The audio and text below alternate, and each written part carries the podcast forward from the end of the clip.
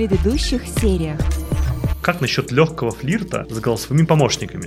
Они именно благодаря VR могут попробовать это с кем-то другим, не изменяя фактически, но вот это ощущая.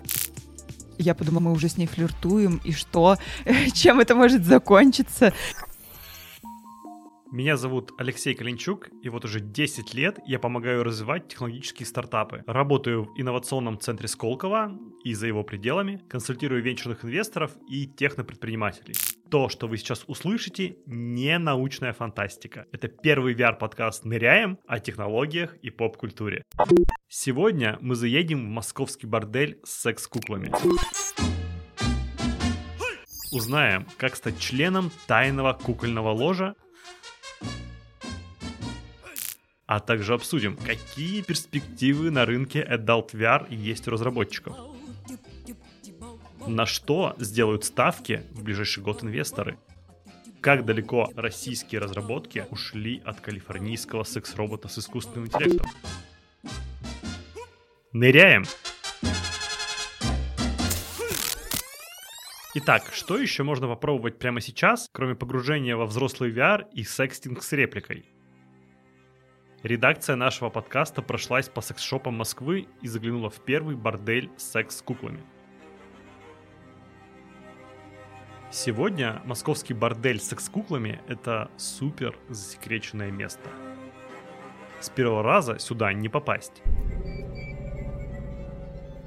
Мы собирались записать об этом заведении репортаж для подкаста, так что отправились по адресу на сайте борделя. Таксист высадил нас у одной из башен Москва-Сити. Вы прибыли в место назначения. Увы, никакого борделя по этому адресу не оказалось. Только стройка и пустые апартаменты. Мы позвонили в бордель. Оказывается, на сайте размещен фейковый адрес в целях безопасности и полной конфиденциальности. Как выразился администратор борделя, Постоянные клиенты знают, где находится заведение, а новые клиенты им не нужны. Мы узнали точное местоположение и со второй попытки приехали по адресу. Бордель замаскирован под обычный отель, в ассортименте 30 секс-кукол разных типажей. Азиатки, эльфийки и европейки.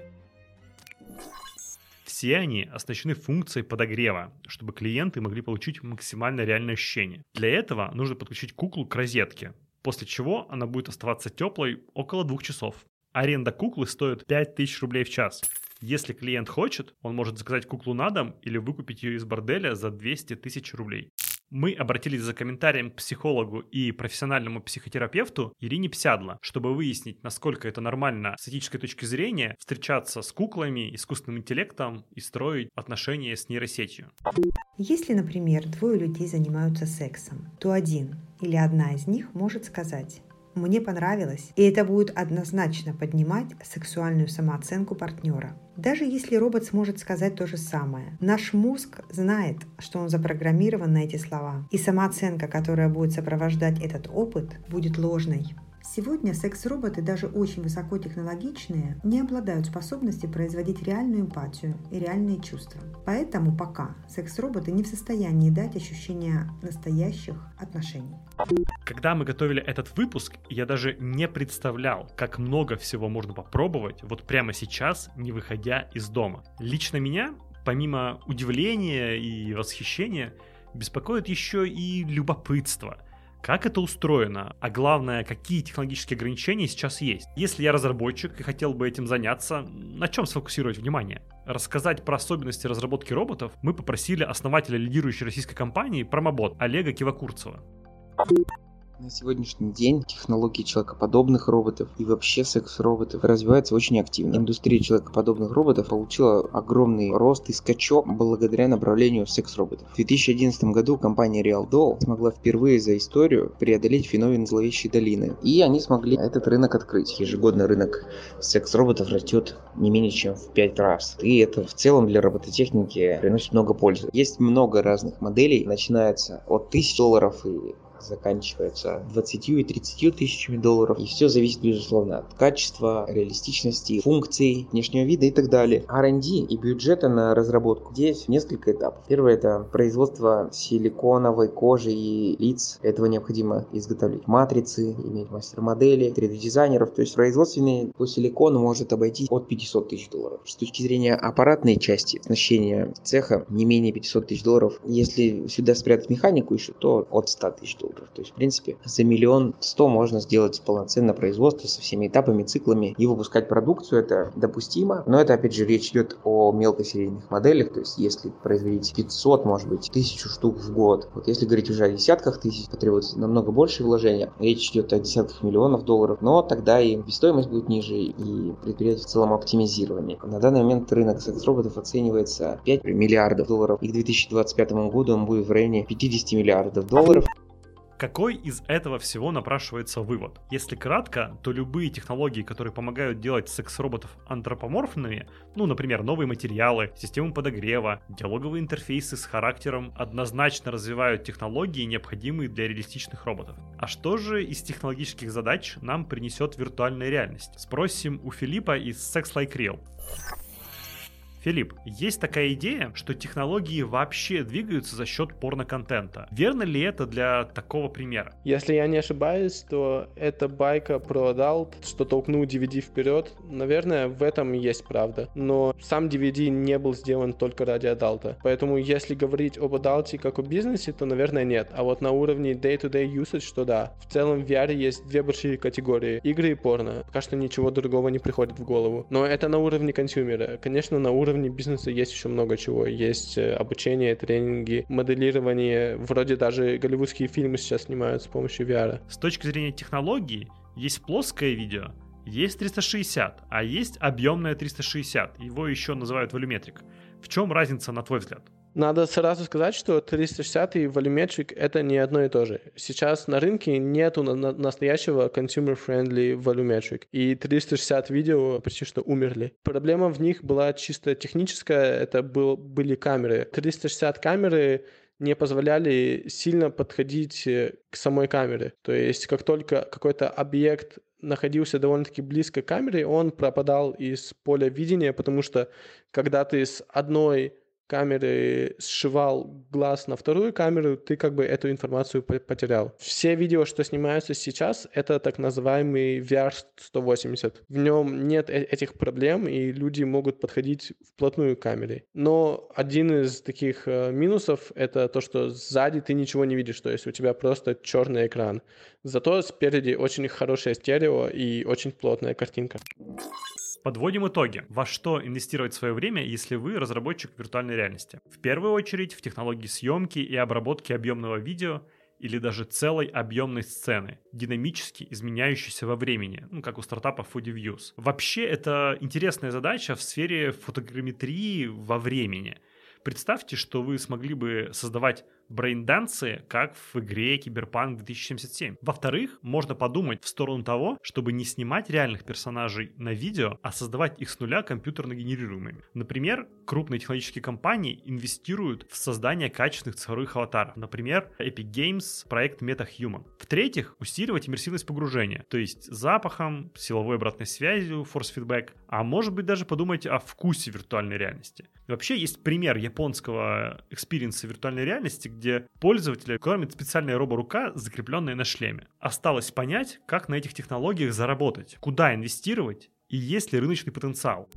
Олег, как бы ты оценил рынок роботов, ну, его драйверы и ограничения? Драйверы и ограничения у данного рынка следующие. То есть с точки зрения драйверов это наша социальная жизнь. Развивается активный феминизм, продвигается позиция одиночной жизни. Но это все приведет к росту потребностей в а, партнере мужчин. Ограничения есть на данном рынке. В первую очередь, количество роботов-мужчин в индустрии секс-роботов крайне мало. То есть ниже 3% всех произведенных роботов это роботы-мужчины. Это связано в первую очередь с тем, что другие аппаратные и физические опции необходимы женщинам. Есть направление, называется дилдоника, которое по всем пунктам конкурирует и дает пору секс-роботам-мужчинам. Ну и секс-роботы-мужчины, они не выполняют свои основные функции, потому что во время полового взаимодействия женщины женщинам нравится активность, чего, собственно, секс-робот дать не может, только он стационарный. Другим ограничением рынка секс-роботов является внешний вид роботов в виде детей. На сегодняшний день в большинстве стран мира введены ограничения на подобного рода продукцию. Всего лишь в нескольких азиатских странах разрешены секс-роботы в виде детей. И это очень страшный и сложный вопрос, пока это является существенным ограничением рынка секс-роботов. Филипп, а что насчет рынка VR для взрослых? Сейчас рынок консолидировался. В его начале, это 2014-2016 год, это был такой чисто инди-движ было много маленьких студий, все постоянно экспериментировали, пытались понять, что такое VR, что, что такое VR-видео. Я бы сказал, тогда было больше всего сделано прогресса именно в плане съемки видео. Сам вход в Adult довольно-таки сложный, если ты ничего не знаешь о рынке, у тебя нет бэкграунда. Например, много ограничений со стороны биллинга и банков, много бюрократии. Также для маркетологов рынок немного сложный, потому что ты не можешь использовать стандартные каналы продвижения. Нельзя просто купить рекламу в Инстаграме или Фейсбуке и нагнать людей. Во-первых, тебя забанят, во-вторых, это просто не работает. Анна, насколько я понимаю, вы не только делаете продукт, но и предлагаете инвестировать в вашу франшизу. Расскажите про эту идею. Были куплены франшизы в Смоленске, Новосибирске, Санкт-Петербурге, Ростове-на-Дону. И бесчисленное совершенно огромное количество людей, которые купили VR-приложение для своего бизнеса там, студии лазерной эпиляции, или это какой-то салон красоты, или это детейлинг-центр, VR-клуб, кстати, да, или это секс-шоп. Объединяет их, наверное, то, что они интересуются технологиями, сексом, чем-то новым, ярким, и которых, возможно, зацепила как-то моя история, и они захотели повторить, которые захотели попробовать какой-то яркий, удивительный, необычный опыт своей жизни и притворить его у себя в городе также. Константин, вы один из первых, кто инвестировал во взрослые технологии. Во что стоит сейчас инвестировать в этой сфере? Я действительно инвестировал 6 лет назад в дейтинговый сервис Pure и очень доволен этим вложением. Мы делаем какие-то колоссальные возвраты исключительно на дивидендах на сегодняшний момент, при этом сам по себе сервис резко наращивает выручку и вслед за ней капитализацию. Это просто фантастический успех, но, как это ни странно, даже фаундеры не могут окончательно окончательно понять, с чем именно этот успех был связан. Это, наверное, первый и, возможно, последний случай такого успешного дейтингового проекта. Pure это принципиально э, сервис для связывания друг с другом людей. Но в целом, конечно, проблема виртуального друга, виртуального собеседника, виртуального партнера, она реально существует для огромного количества аудитории, которая с людьми общаться не умеет. Э, в целом, наверное, в рамках какого-то отдельного сервиса э, было бы интересно запустить такого виртуального собеседника. И мне кажется, на этом можно сделать бизнес, но для этого искусственный интеллект, на котором этот собеседник должен быть построен, должен иметь очень яркую эмоциональную окраску. На сегодняшний момент все, что мы видели из существующих чат-ботов, этой окраски, в общем, напрочь решено. Наверное, нам было бы неинтересно делать какие-то другие уже вложения в секс-тех, потому что за пределами дейтинга это либо какое-то производство гаджетов, либо та или иная реинкарнация порнографии, в том числе как бы виртуальная реальность не, не знаю, я не уверен, что нам это было бы интересно. А с точки зрения, так сказать, э, производства гаджетов, ну, это обычный e-commerce, и мы не понимаем, как бы, где здесь можно получать венчурные мультипликаторы. По мнению Константина, сам по себе EdLTech не самоцель. И в этом я с ним полностью согласен. При том, что многие из озвученных выше идей обеспечены высоким рыночным потенциалом, у них есть еще одно преимущество. Существует применимость за пределами взрослой индустрии. Эти направления могут быть переиспользованы и в геймдеве, и в популярных сегодня стриминговых сервисах, и в компьютерной графике анимации. А если вспомнить про роботов, это вообще целый спектр. В сервисе, медицине, образовании. В общем, удивительная магия технологий. Кстати, в дополнение к R&D идеям еще несколько комментариев. У предпринимателей часто возникают здравые мысли упрощения доставки VR-контента через доставку устройств или открытие специализированных парков или даже кабинок для взрослых. Ну вот идея, которую воплотила Анна Райская. Но очевидно, что скорость масштабирования у подобных продуктов ограничена необходимостью постоянных капитальных затрат, ну то, что называют капексы, и вот расходы, связанные с владением устройствами, с э, тем, что нужны zip-комплекты, поиском э, помещений и аренды помещений. Ну, в общем, все, что связано с доставкой реальных устройств, а с строительством парков, едва ли станет венчурным бизнесом. При этом огромное количество инвестиционных идей лежит в совмещении демократичных секс-игрушек и виртуальной реальности, дорогих секс-кукол и умных чат-ботов, социальных сервисов и порноигр. В общем, друзья, вас ограничивает только ваша фантазия.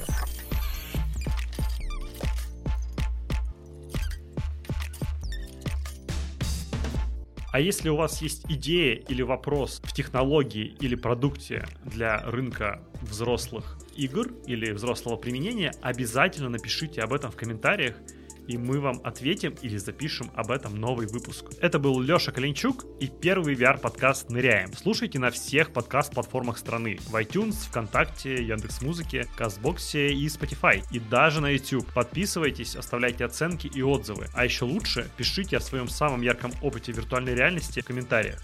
Ныряйте почаще и ждите нашего следующего выпуска через неделю.